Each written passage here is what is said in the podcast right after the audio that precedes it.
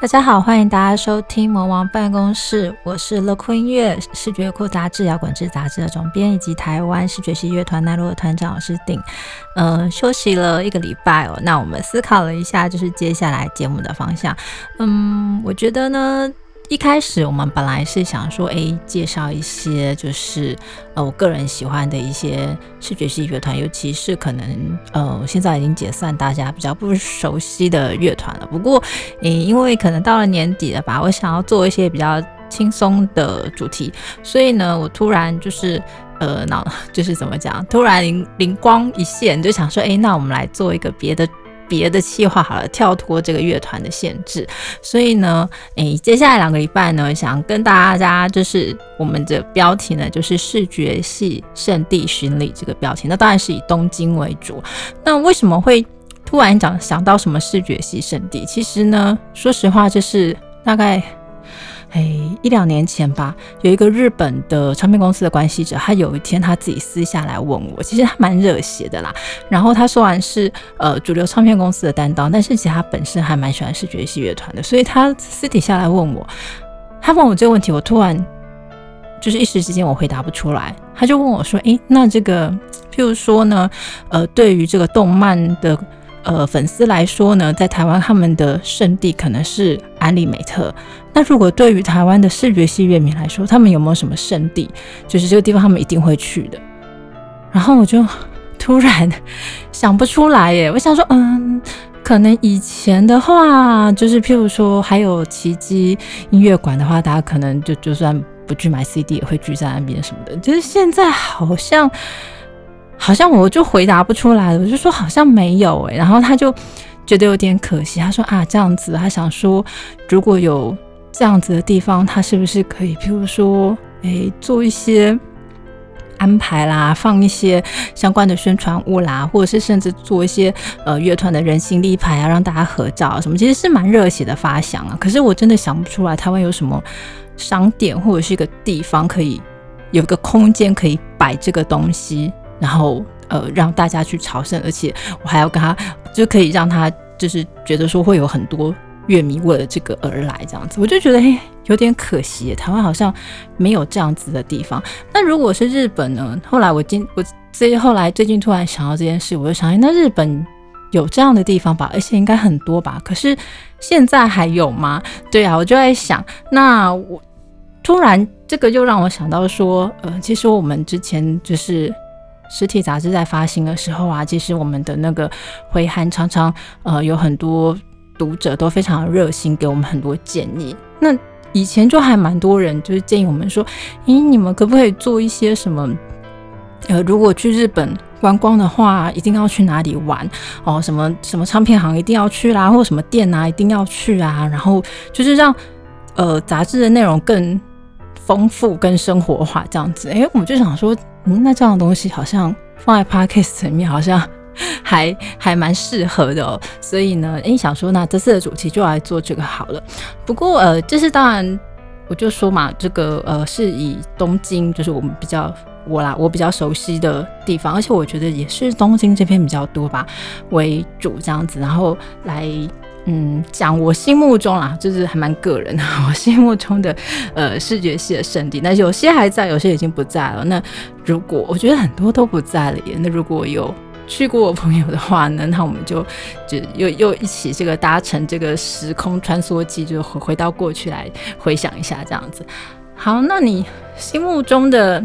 不管大家有没有去过。日本或东西，但是现在，对，尤其现在又不太可能去了嘛，对不对？好，那你，呃，如果说你真的是，呃，一个视觉系的乐迷，你除了看演唱会之外，这个这个我们我们是以这个逛逛街这个为主来说的话，那你的视觉系圣地是什么？嗯，第一个，我们我想到第一个还是唱片行吧，就是卖 CD 的地方，因为毕竟还是。做音乐相关的事业这样子，那呃，通常我觉得大家在东京就不用说了。如果你呃是专门要买视觉系的唱片的话，那在这个新宿的自主盘俱乐部啊，或者是这个赖卡 l i k e Edison，这个是一定会去的。其实两家店就在斜对面。那其实我不知道大家知不知道，其实 l i k e Edison 的店里面其实。实体有贩卖我们视觉乐库杂志，这点我还蛮感动的。而且这个是其实是莱卡他们自己有一天突然写信给我们，而且还是大阪的，是大阪那边的店长写信来说：“哎，你就是知道有我们台湾这本视觉系杂志，所以如果只在台湾卖很可惜啊，你有没有兴趣在日本的店头也做贩售？这样子就他们自己来邀约，然后我们才开始合作。那就虽然他们后来也收了。”嗯，这两年也收了几家这样子。不过，呃，我们去年去真的在店头看到贩售，就是在这个呃新宿的店面里面贩售的时候，我们还蛮感动的这样子。那其实，哎，这两家对这两家卖的都是全新的，呃，通常都会附特点的这个视觉系的 CD，所以呃，当然就也会有很多的。乐团到这些店里面做所谓的 install，就是店头的活动哦。那所以其实有时候你去逛的时候，如果刚好遇到他们在办这个 install 活动，不管是哪个团去办，其实呃就会比较尴尬，因为这样你就可能就不能进去，就因为它整个店就是封起来的这样子。那呃除了这个之外，那当然还有一些是卖中古的 CD 咯，就是它可能是二手的 CD，那这种就还蛮多，像 Pure Sound 啦，或者是。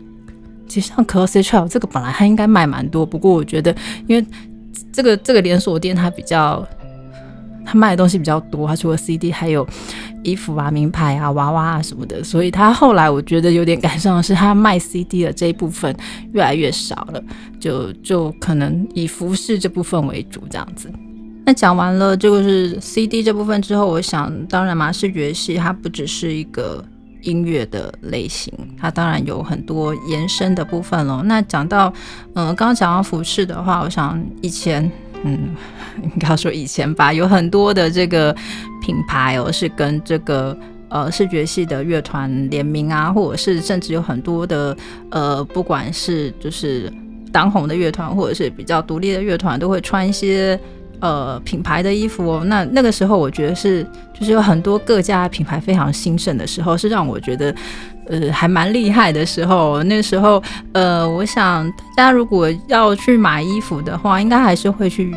呃元素吧，哦，因为我我指的元素，呃，元素还是有分啦，就是当然竹下通那那一条街可能卖的呃服饰可能会是比较倾向给外国人或者是观光客。那呃，我提的。嗯，品牌可能是它在里元素的巷子里面是有旗舰店，或者是在像拉夫雷这样子的百货公司里面，它有特别的专柜。那其实像拉夫雷以前的这个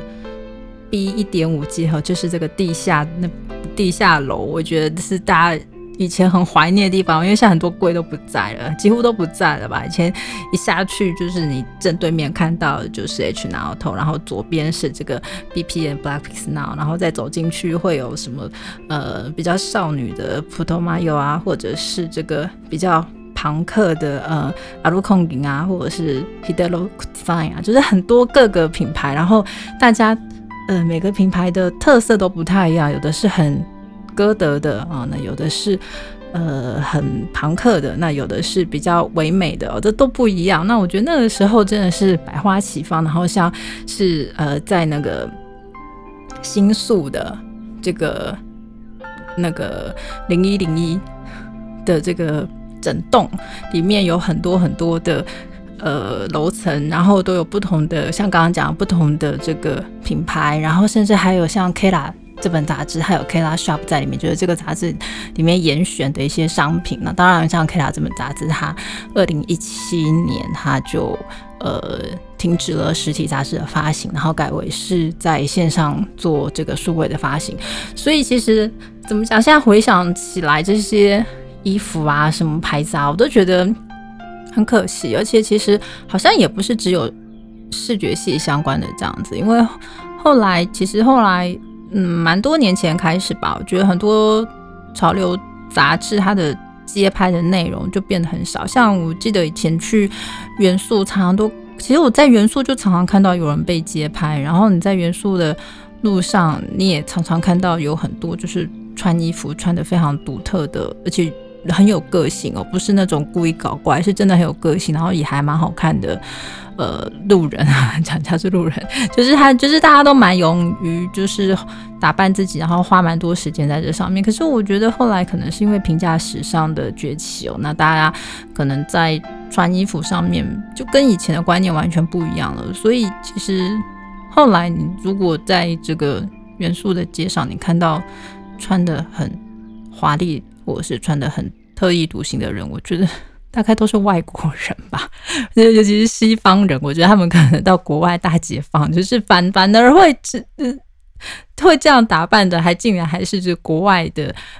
这脸孔这样子。日本人反而很少，是不要说在元素啦，我想在大家看演唱会也有这样的感觉吧，就是呃跟以前去看演唱会在会场的感觉不太一样。以前台下乐迷大家就是都会盛装出席打扮，现在。嗯，可能就是都会比较收敛一些，所以这可能也是呃时代的变迁吧。所以有时候回想过去，还觉得还嗯蛮怀念的这样子。所以其实呃如果没有这些品牌，那你叫乐迷穿什么呢？那其实也不用烦恼，因为你还有很多周边可以穿，不是吗？周边的衣服，啊，或者是其实后来蛮多呃乐手艺人他们自己都自创品牌嘛。那自创品牌除了有有的是服饰，那有的是银饰，反正都是呃穿搭所需。可是这些嗯，可能这个价价钱又在翻倍了这样子，所以嗯，就看个人的选择了。那但是我觉得刚刚讲了这么多系，就是不同派别的这些呃服饰的类型，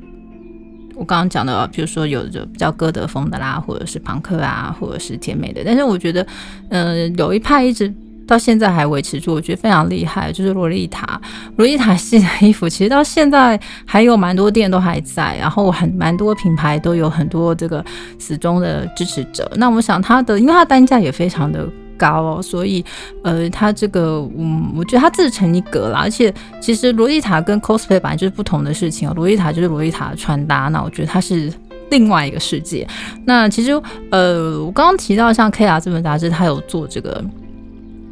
就是数位的电子的发行哦，那我去看了一下它里面衣服的介绍，因为我想看看现在的 K 啦里面讲的东西都是什么，就发现哇靠，竟然这个罗罗丽塔是大宗啊，就是他介绍了很多罗丽塔的这个相关的服饰啊什么的。那其实后来看一下，就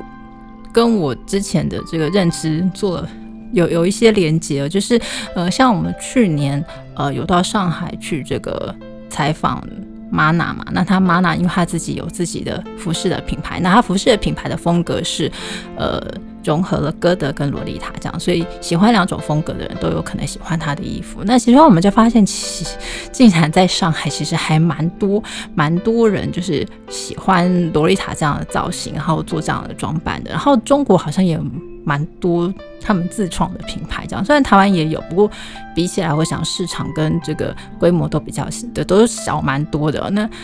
我想就是因为中国有这样子的市场跟人口吧，所以 Mana 才会去那边办活动，而且他是在那边他会就是贩售他自己品牌的衣服。那你要去参加见面会，你当然就要购买到一定金额的。服饰才能参加，我靠，那这这就是必须要拿出花钱不手软的这个 魄力才有办法参加。那所以我在想，可能也许台湾这边的，就是风潮还没有到这么盛行，所以感觉不太出来。那我觉得，也许在日本啊，或者在中国，就会还会觉得，哎。就洛丽塔，它一直都还延续下来，甚至到西方也是哦。嗯，虽然好像是西方传过来的，不管，反正就是它一直延续到现在的次文化这样子。那么接下来圣地嘛，那不得不提的还是要提到 Live House 了。可是讲 Live House，那大家每个团去表演过的 Live House 实在太多了。不过如果你讲呃视觉系圣地的 Live House，会想到什么？其实我脑中第一个想到，当然还是慕黑鲁明馆了。那可是现在，因为最近大家如果看新闻，可能知道这个高田马场 A 利亚这个，呃，也是很多人去表演过的地方，它竟然宣布它只营业到明年底。那那那它这个新闻一出来，就很多人说这个也是视觉系乐团的圣地哦。那当然啦，其实有很多嘛，因为呃，大家去表演的 live house 这么多，那。呃，会会觉得他们是胜利式。其实如果你有去过那那些 live house，你就知道，你一进去就是所有贴满的海报都是相关的。那不止这两个啦，还有很多像呃，比如甚至像那个，我一开始觉得他不是诶，就 是那个奇遇新独行 Heaven's Rock 这个，我觉得很多一般的摇滚乐团也会去表演啊。可是我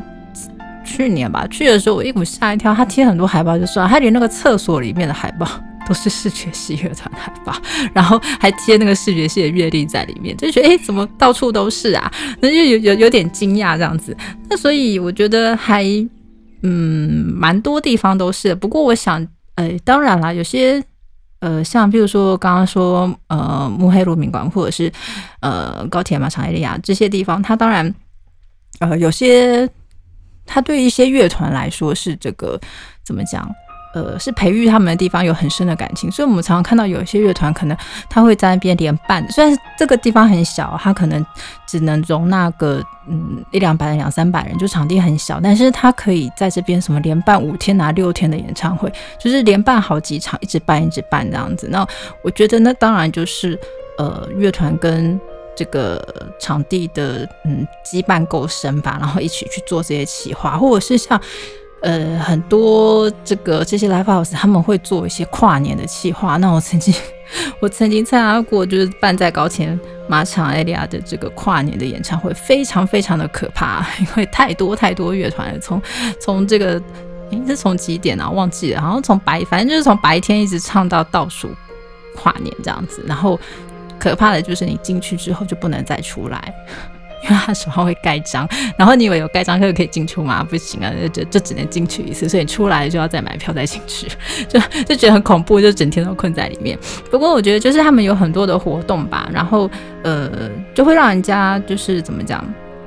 感觉就是啊这些地方就是圣地。那像对我个人来说，我觉得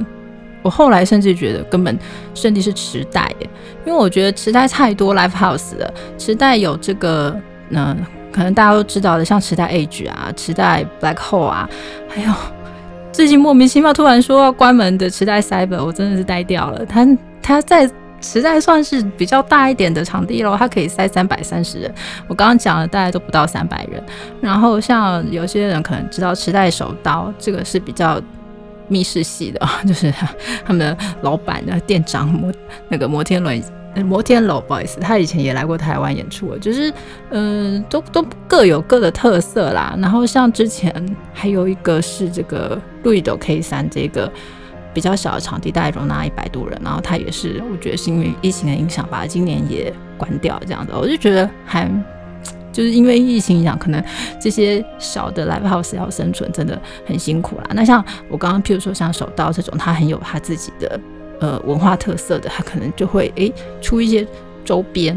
哦，或者是他会卖那种什么一年份的饮料券哦，就是因为他他跟呃乐团乐手一起联名出周边啦，或买一些东西，那我觉得也是希望为了这个 live house 可以长远的经营下去。那除此之外呢，其实。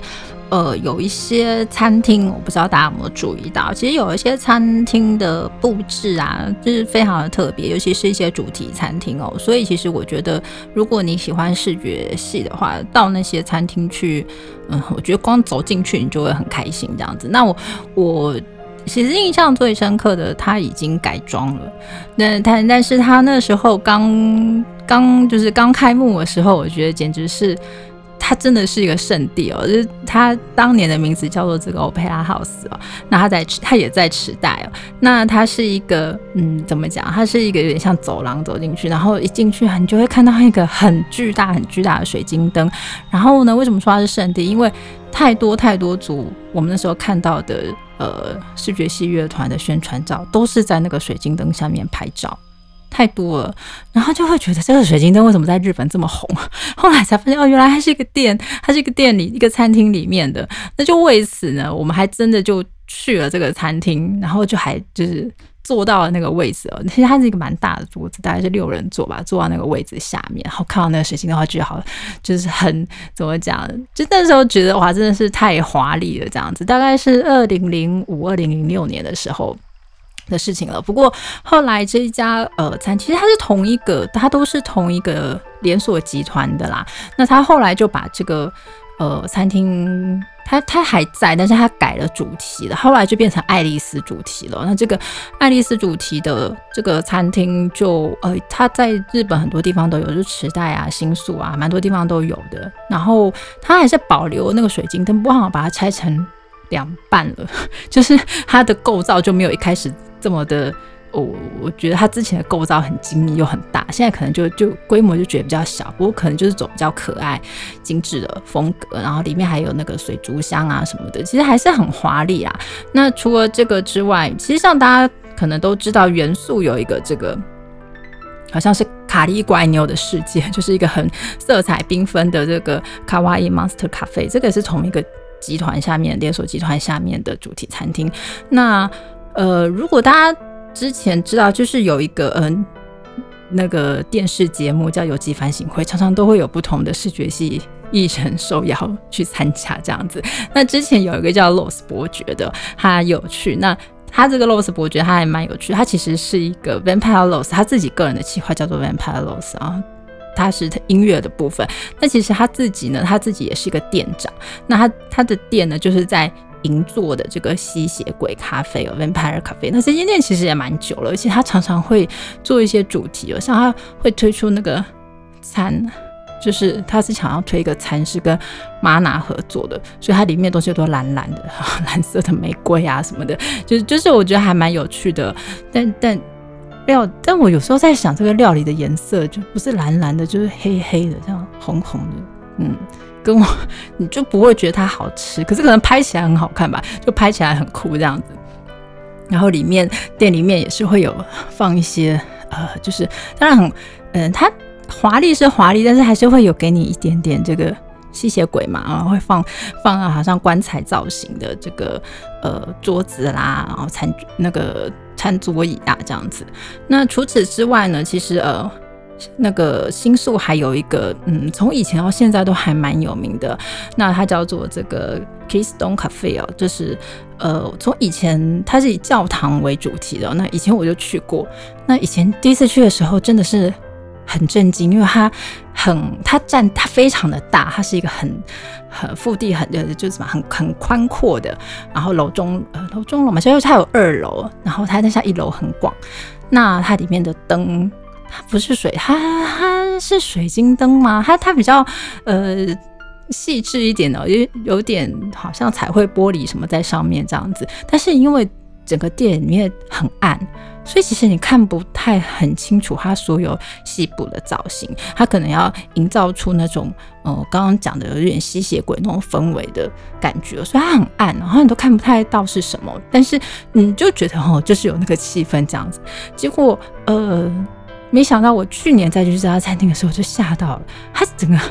店变得超明亮，就整个很亮，你可以看到它所有店里面的每个东西。然后我就觉得这家是同一家店吗？怎么怎么感觉差这么多？而且就是吃到一半的时候，它因为它呃挑高很高嘛，所以它有一个很大的 LED 荧幕。吃到一半竟然那个荧幕在放生日快乐歌，我的天啊！就是有人